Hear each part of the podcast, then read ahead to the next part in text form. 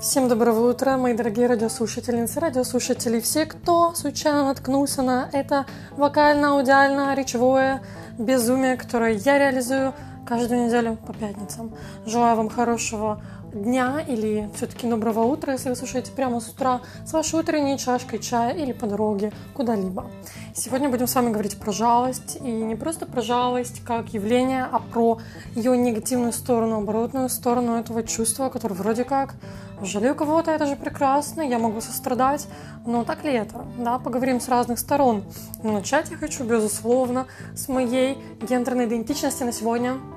Сегодня я Ом, что же я сегодня? Кто же я сегодня? Сегодня я офисный планктон. Я сижу и работаю с хоум-офиса, но я чувствую себя офисным планктоном. Кто мне объяснит суть этого парадокса? Я не знаю, честно, простите. Но в любом случае, сегодня я так себя ощущаю. Как ощущаете себя вы? Хм? Итак, поехали. Сегодня будем говорить про жалость. Жалость, она имеет окраску двоякую. С одной стороны, я выражаю сочувствие кому-либо, желание помочь, понимание того, что кто-то оказался в не очень благоприятных условиях.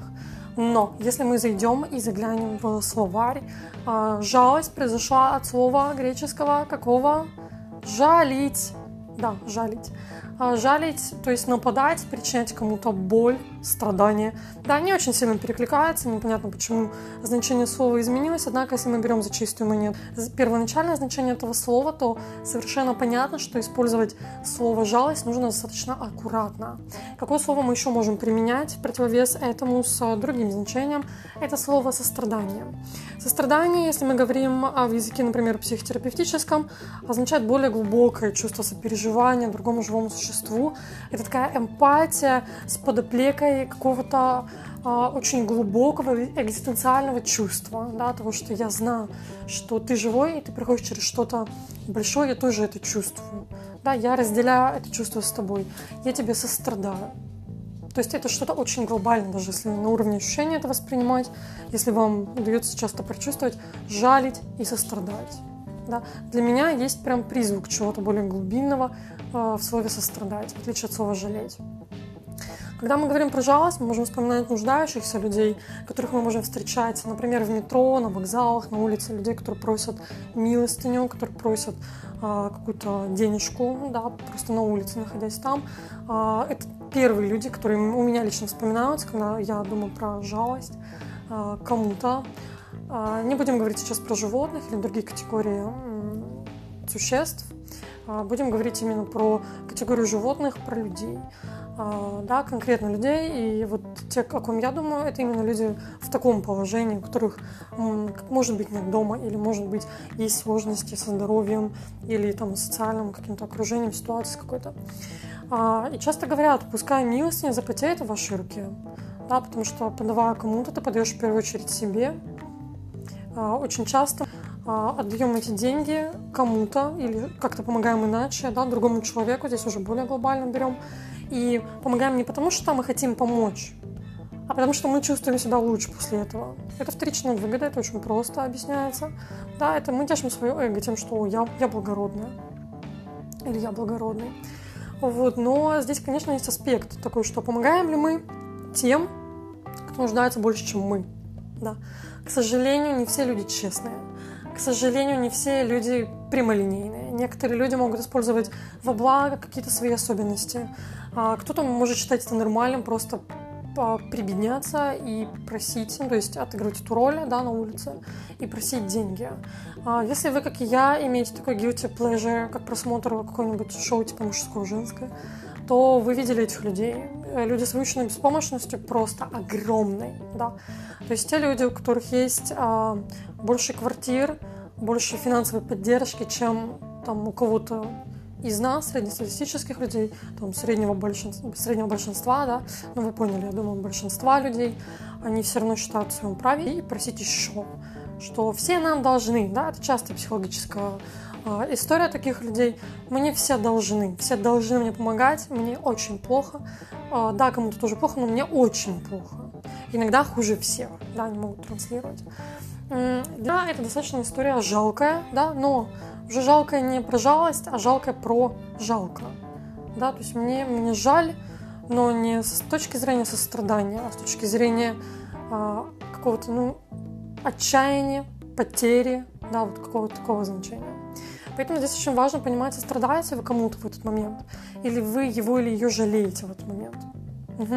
Если вы используете слово жалость, жалеть, а, подумайте еще раз про этимологию этого слова и переключите свое внимание на слово сострадание. Мне кажется, оно более емкое, если мы говорим про помощь, поддержку. И в том числе, да, говорим о том, что помогаем мы тем, кому хуже, чем нам, а, потому что если мы начинаем отдавать кому-то, кому лучше, чем нам, то здесь тоже есть одна из аналитических а, теорий, а, что мы таким образом отдаем это не этому человеку, а какому-то человеку внутри себя. Это может быть родитель, который нам внушал, что мы должны ему или ей помогать, или а, мы внутренне ощущаем, что мы кому-то не додали, и мы додаем а, тому рандомному человеку, который нуждается в помощи. Это супер частая история. Я сколько а, консультирую людей, периодически это возникает, когда человек идет и кому-то помогает, объективно не тому, кто нуждается, но нуждается вот в глобальном смысле. Прям в тотальном смысле. Вот дети войны, а, дети там, ну, дети такие люди, да, кто являются вот заложниками ситуации войны а, или заложниками в буквальном смысле, да, или они страдают от дискриминации или гонения в своем а, городе, где они находятся. Это история про это. Или люди, допустим, погорельцы. Да? Это одна история. А люди, у которых всегда все плохо, им все всегда должны, при этом им все должны, но они сами не идут и не берут что-то сами, зарабатывая. Да, то есть можно, смотрите, можно пойти написать в Твиттере, мне нужны деньги, на квартиру не хватает заплатить, о боже, подписчики, помогите. А можно сделать, а, напечатать открытки со своим котом а, и начать их продавать по 50 рублей да. И можно также добавить комментарий, вы знаете, ребят, у меня сейчас финансовые сложности, я вот потеряла работу, у меня сейчас нет денег, чтобы заплатить за аренду, а, поддержите меня, пожалуйста, купите у меня открытки. А, можете со мной не согласиться, я всегда рада дискуссии. С моей точки зрения, это более честный подход. А, просить денег окей, но когда вы просите вот в таком формате, ну, то есть, для чего? Вы что, нуждаетесь больше, чем кто-то другой? Пускай эти 50 рублей или там сколько-то рублей, или там тысячи рублей даже, пойдут тем, кто, кому реально нужно, а не полноценному человеку с здоровыми ручками, ножками, головой, да, который просто не хочет палец в палец ударить, чтобы найти себе дополнительный источник денег. Почему кто-то идет и ищет дополнительный доход, а кто-то сядет на попе ровно и скажет, я вот подожду. То есть одно дело взять денег в долг, другое дело попросить. Да, но здесь второй вопрос, а почему те другие люди не дают туда деньги? Это их, конечно же, выбор, и ваш выбор, да, если вы делаете одно, то есть просите, либо вы даете, наоборот, деньги таким людям. То есть здесь нет ничего в этом страшного. Ну, может, это моя какая-то, скажу, на реальность. Да, мне кажется, что эта история более про близких людей. Ну, или, наверное, это действительно очень моя личная позиция. Я бы не стала так делать. Я бы считала себя несправедливой. А, у меня глобально возникает ощущение, что я как будто эти деньги отбираю у кого-то. За что мне дают? И почему мне их должен кто-то отдать просто так, когда есть те, кому надо больше, чем мне сейчас? Ну, это мое восприятие, я, повторюсь, очень рада обсуждениям и так далее. Ну что, а сейчас я бы хотела продолжить реализовывать свою рубрику, рассказывать про проекты. Проекты, которые меня очень вдохновляют, которые я обожаю, которые я сама поддерживаю. Сегодня я буду рассказывать про проект, кратко, в двух словах, но я вам его обозначу. Альянс гетеросексуалов и ЛГБТ за равноправие. Или наоборот, альянс ЛГБТ и гетеросексуалов за равноправие. Так точнее, кстати. А, ну, длинное название, работаю над этим. А, в общем, это потрясающий совершенно проект, а, который существует с 2012 года. У них были великолепные совершенно времена, когда они выходили на акции, особенно в Петербурге. И это были очень крутые акции. Мои любимые это а, радужный спецназ, к примеру, вот также они поддерживали, по крайней мере, это, может, не был их авторский проект, но это был один из их проектов. Это, допустим, песнопение к Конституции, пение Конституции а, опером, оперным голосом. Это было очень замечательно, это было потрясающе. А, вот у было, были очень крутые акции, они их продолжают реализовывать. Сейчас уже больше в виде пикетов, а, редко бывают какие-то глобальные акции, но тем не менее. Альянс — это такой проект, который является прослойкой между ЛГБТ-активистами, активистками и просто ЛГБТ людьми с ЛГБТ-идентичностью и людьми, которые относятся к условному большинству в этой парадигме, то есть а, гетеросообществу, цис-сообществу, гетер- и цис-сообществу. Соответственно, альянс является прослойкой, потому что те, кто там, часто не понимают проблем тех, кто внутри сообществ. Но при этом ЛГБТ-организации, заточенные под помощь ЛГБТ, у них есть конкретные свои какие-то идеи, проекты, ценности, они реализуют это. Внутри своих проектов, а, организаций, да, они помогают конкретным случаям, конкретным людям, точечно, или а, организуя какие-то а, темы для помощи именно группе, допустим, там какие-то проекты для лесбиянок только, да, или только для трансгендерных людей, и для бисексуальных людей, и так далее, и так далее. Для всех идентичностей есть какие-то подпроекты. Но а, если гетеросексуальный человек интересуется тем, а что еще у вас за проблемы, да, начиная с этого. То есть, а что вообще вы делаете и зачем вы это делаете? Он придет в такую организацию, и вообще гарантии нет, я вам как человек изнутри скажу, нет гарантии, что его не пошлют или ее не пошлют. Соответственно, проект, который будет являться прослойкой, он очень важен, принципиально важен для развития ЛГБТ-движения в России. Ну, в мире тоже, но мы говорим про российские реалии. А, даже не русскоязычная, а все-таки именно про российский, потому что политическая история, она разная в разных странах, в странах СНГ в частности. А, мне кажется, этот проект все-таки больше про российские реалии, хотя это не точно. Вот, соответственно, если вы не знали про этот проект, теперь вы знаете. А, загуглите его, найдите его группу ВКонтакте, она ведется наиболее активно, она огромная, там 30 тысяч человек. Подписана в Фейсбуке группа, также ведется активно. Ее ключевые лидеры это Леша Назаров, Леша Сергеев. Я тоже являюсь там одной из активисток Альянса уже много лет. А, отделение Альянса ВКБ открывали, не сильно успешно, но открывали. А, но, по крайней мере, то есть а, каким-то образом разогнали тогда кровь и выходили на акции там, в ВКБ. После этого стали выходить на акции после нас тоже. Не знаю, связано ли это напрямую, но я все-таки думаю, что так или иначе влияние было. Вот, поэтому, если вам интересно, присоединяйтесь, потому что это вот то самое место, да, где именно политическая активность идет гражданская активность идет. Да? Я вот являюсь квир-человеком, но все-таки э, внешне меня там, даже к андрогинам редко можно причислить, а скорее гендерно неконформная девушка. Поэтому я свое место там нашла. Если вы похожи на меня в этом смысле, или если а, вы считаете правильным коммуникацию выстраивать между гетеро и ЛГБТ-сообществом, э, цис-гетера, да, и ЛГБТ-сообществом, то присоединяйтесь, это очень важно. Есть телеграм в канале, есть инстаграм, который мы ведем, и что еще у нас есть? Пока вроде бы все. Вот, спасибо большое. Это была минуточка, минуточка промо про Альянс. Итак, а, давайте вернемся к нашим баранам. Поговорим про токсичную жалость. Я уже рассказала про эту историю про жалить, и теперь я вам расскажу про токсичную жалость, которая может быть а, доминированием, властью. Вы задумывались об этом когда-нибудь? Я, честно, не задумывалась, пока не обнаружила это. А, достаточно близко от себя, и это было не самое приятное открытие, но достаточно красноречивое. Да. А о чем речь? Будем говорить о том, как жалость может быть связана вообще вот с этим подавлением кого-то, с доминированием. Может, вы уже догадываетесь. Ну, например, если я подхожу к кому-то и говорю, бедненькая моя, ты так хреново одеваешься, да ты моя маленькая. Ну, вроде пожалела, вроде сказала, что хреново одеваешься, да. Можно подойти и сказать, Слушай, у тебя сейчас э, какие-то проблемы, у меня просто есть подозрение, что, может быть, у тебя жизненные сложности. Если ты хочешь, можем поговорить об этом, если тебе нужна помощь, я готова тебе помочь, ты можешь быть со мной открытой, давай поговорим. Ну, простите, я психолог, да, я как бы коммуницирую. Э, поэтому вот э, в такой формулировке тоже, что достаточно адекватно э, подходить к людям. Или можно еще по-другому сделать, можно сказать, ты так хреново одеваешься, ха-ха, и все. Да, ну или в грубой какой-то форме, э, вот ты ну, как можно грубо сказать, бичевка, там, не знаю, какие-то грубые слова не хочется даже произносить, но вот в таком, да, формате, вот четыре вам формулировки на одну и ту же э, историю, да, о чем это говорит, о том, что одну и ту же фразу можно сказать по-разному, это понятно, но напоминаем на всякий случай. Не забывайте, да, про то, что можно от интонации много зависит, от формулировки много зависит. Конечно, вы не отвечаете за восприятие другого человека, но тем не менее, изначально ваш посыл, он, как правило, честно вам скажу, чувствуется. Если вы что-то хотите сказать из жалости или сожаления, или вы играете, как будто ой, я вообще не замечала, что с тобой что-то там происходит вообще. Ну, то есть, кому вы лечите, да, это чувствуется обычно всегда. Вот, но здесь история о чем? О том, что если мы говорим вот в этой позиции, ты моя бедненькая горой, там вот ты как хреново одеваешься, денег-то у тебя нет, тебе денег дать может? Дать тебе денег.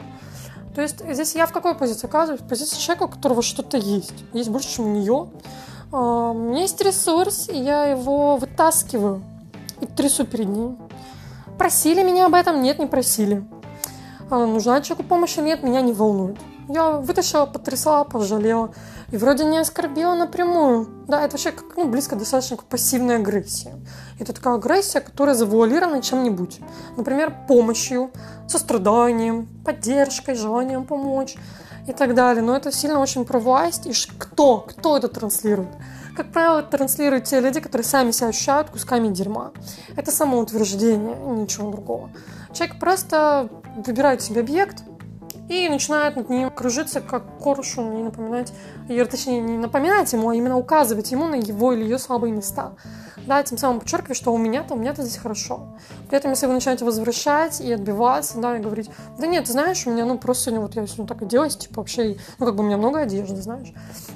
То есть вы как бы оправдываетесь, как бы, ну, действительно что-то транслируете, правду пытаетесь что-то донести, Человеку на это по барабану, вам сразу скажу. Потому что человек уже для себя сделал выводы, она в своем процессе. Ну, я, то есть, да, для себя как бы от себя отыгрывала. Я в своем процессе. Я самоутверждаюсь. Мне вообще, мне глубоко фиолетово, с чем там человек останется. А у меня свой процесс, мне нормально в этом плане. И, следовательно, тут история-то раскручивается, да, то есть я могу понять, что э, я нашла там болевую точку, да, можно же в нее попасть, к примеру, действительно у человека могут быть в конкретный момент проблемы с финансами или проблемы с кожей. Ой, я, кажется, уже рассказывала, как в Турции меня все задолбали а, попыткой меня пожалеть, да, попыткой мне сказать, а, посоветовать мне что-то по поводу моих высыпаний на лице. А, чтобы вы понимали, ну, я оправдываться не должна и не обязана совершенно, я вам просто расскажу контекст а, объяснила, да, вот смотрите, как можно вылезать из ситуации. В общем, просто для понимания того, о чем я говорю. А, я тогда работала по 12 часов каждый день с одним единственным выходным. А, я работала, ну, в общем, вот с утра до вечера, да, носила много макияжа и, ну, регулярно, в общем, мне надо было полный макияж делать и так далее. Как бы питалась я постольку поскольку, потому что не было условий для этого. Был огромный стресс, потому что меня не устраивало, как я живу, я еще замерзала дома. То есть, ну, был полный, как бы, а, пиздец. Вот на фоне этого, ну, моя кожа сказала, привет, я тут, и мне хреново. Да, вчера, допустим, вела мероприятие по телеске, и как раз-таки вот контекст о том, что твое тело знает, что с происходит. Даже если ты мозгом это пытаешься отрицать, твое тело как бы не наебешь. А, что-то сегодня какая-то нецензурная. Думаю, что вы меня простите за это. Да, мы же в свободном обществе хотя бы где-то. А, в общем, и, ну, как бы не проведешь ты свое тело, свою кожу. Кожа такая, бабамс, вот, все плохо, давай-ка займемся этим. Я такая, не-не, работать надо, надо что-то придумать, надо, надо сходить с ума дальше. Вот, ну, в общем, и ко мне вот, ну, то есть объективные причины, да, там ПМС еще, привет, девочки, да, ПМС, ну, не только девочки, да, все те, у кого есть ПМС, люди с ПМС, кому знакомы. А, в общем, меня, естественно, обсыпало Э, прыщами и так далее. Меня это вообще не пара, честно вам скажу.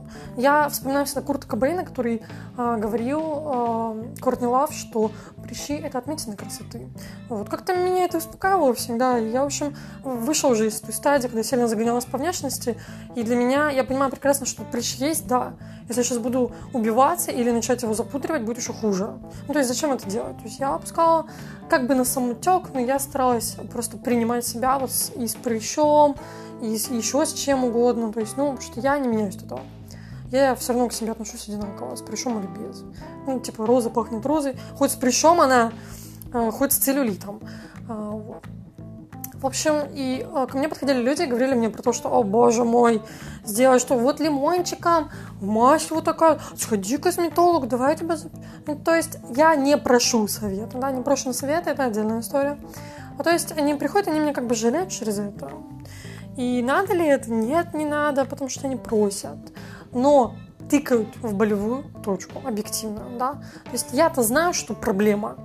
Не подходить к человеку говорить, ой, ты так поправилась, или ой, у тебя там, я не знаю. Ну ладно, если на невидном месте пятно или дырочка, да, на одежде. А если на видном? Что, реально думаю, что не вижу, что у меня рукав там э, извозюкан в крови. Ну, просто потому что, ну, у меня не было времени это исправить, я просто так кажу. Ну, то есть, отстаньте друг от друга, реально. Люди, как правило, смотрятся в зеркало. Вот, но это тоже, это вообще не про сострадание, вы же понимаете, да, когда там к вам идут с такими комментариями, или вы идете, или я иду, или ко мне идут с такими комментариями, даже вообще не про сострадание, не про человеческое отношение. Это про попытку унизить, а, с попыткой, с намерением а, возвыситься, что я могу тебе помочь. Да, и вроде без задней мысли, а, я вообще склонна все-таки списывать, если мне кажется, что злой умысел, человек там хочет меня унижать. А, как правило, скорее от глупости. Вот. Но глупость тоже является оправданием едва ли. Вот, поэтому глупость хочется очень как бы искоренять, лечить, поэтому я вот отвечаю, сижу. Но а, я, естественно, понимаю, что мы не застрахованы от того, что мы когда-то что-то ляпнем, да, или кто-то нам это ляпнет, и не надо превращать это в драму, но в любом случае, да. Я очень сильно за то, чтобы сто раз подумать, прежде чем кому-то что-то сказать. А, в некоторых обществах, социальных группах может быть принято, да, приди, скажи мне, если может, что не так, дай мне совет.